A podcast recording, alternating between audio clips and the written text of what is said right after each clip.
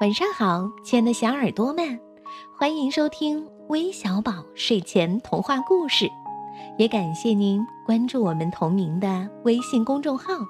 我是珊珊姐姐。小朋友们，你们一定认识一只叫弗洛格的小青蛙吧？今天我们就要讲关于它的故事，题目叫《弗洛格找宝藏》，一起来听听吧。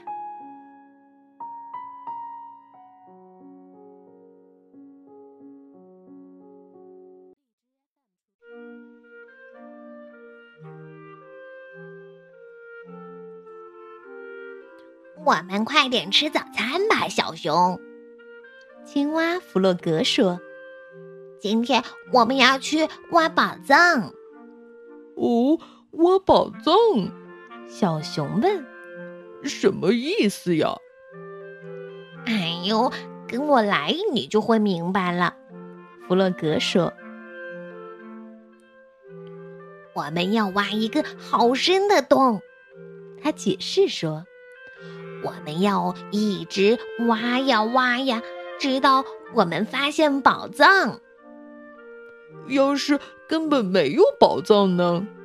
小熊说：“嗯，宝藏总是有的。”弗洛格说：“嗯，我保证。”说着，弗洛格停下来，指着地面：“嗯，我们要在这儿发现宝藏。”嗯。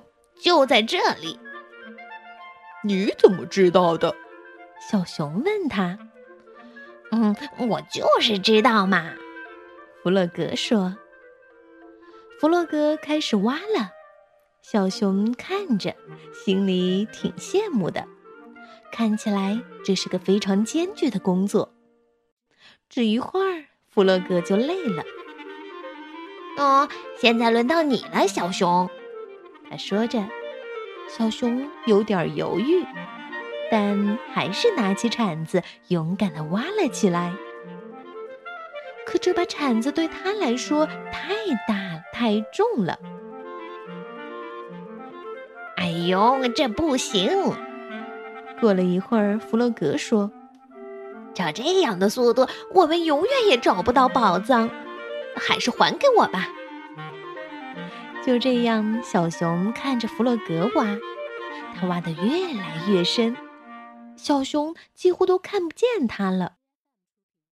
哦，弗洛格，小熊叫道：“有宝藏吗？”“嗯，不，嗯，还没有。”弗洛格的声音从遥远的地方传来。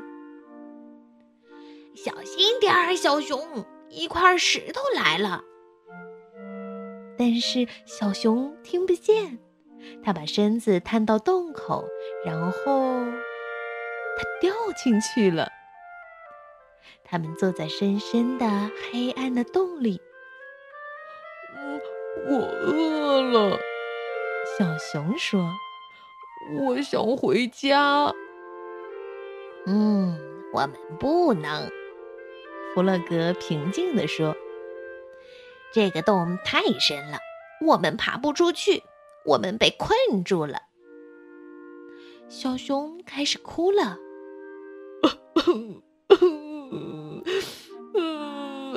我们会永远在这里了。他哭着说着：“我再也不能和老鼠去钓鱼了。”嗯，还有野兔会多么想念我呀！哦，弗洛格也吓坏了，他不知道怎么去安慰小熊。勇敢些，小熊，他说：“嗯，我们来呼救吧，一定会有人听见的。”就这样，他们叫呀叫呀，但是没有人来。接着，弗洛格有了个新主意。嗯，我们来唱歌吧，他说：“让我们来唱个坐在洞里的歌，鼓励自己。”月亮升上来了，夜晚来临了。弗洛格和小熊唱了又唱，直到他们都累了，睡着了。虽然他们离自己那温暖的小床那么遥远。第二天一大早，鸭子出来散步时，走过了一个大土堆。哦，多么奇怪呀！它叫道：“昨天这里还没有这个呢。”然后它看见了那个洞，就去把小猪找来了。小猪趴在洞口，朝下面喊道：“喂，有谁在里面吗？”啊，我们在里面。弗洛格和小熊一起叫起来：“呃，是我们，弗洛格和小熊，我们出不去了。”哦哦，我想我们应该去把老鼠叫来。”小猪说。鸭子赶快跑去了，一面用最大的声音尖叫着：“啊，老鼠，老鼠，快来呀！弗洛格和小熊被困在一个洞里了，他们出不来了。”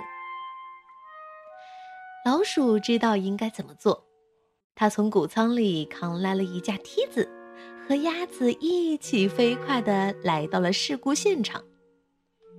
老鼠把梯子放到洞里去。这个洞真深呀！梯子一下子就看不见了。爬上来，小熊！大家叫着。还有弗洛格，你要跟着爬上来，不要害怕，我们会把你们救出来的。小熊非常小心的开始爬梯子。当他接近洞口时，朋友们把他拉到了安全的地方。接下来该弗洛格了。看到弗洛格的头出现在地面上，每个人都欢呼起来。当老鼠帮弗洛格爬出洞时，哦，大家高兴的大叫。可是你们到底在那下面做什么呢？野兔焦急的问道。这么深的一个洞，真是很危险哦！我们必须马上把它填上。嗯，是我，我答应小熊，我们会在那里找到宝藏。但是那里什么也没有，现在那儿只是一个大大的没用的洞。这是我的错，弗洛格失望地说。但是你们发现了宝藏呀！老鼠严肃地说：“他蹲下来捡起了旁边地上的一块石头。哇，这块石头有一千多万年了！”老鼠用袖子不停地擦石头，直到它发出闪亮的光彩。然后他把石头递给了弗洛格。弗洛格简直不相信自己的眼睛。高兴的笑开了花儿，谢谢你，老鼠。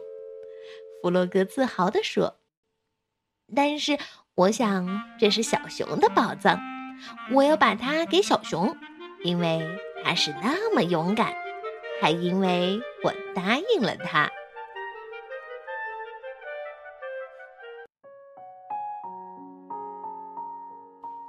好了，故事听完了。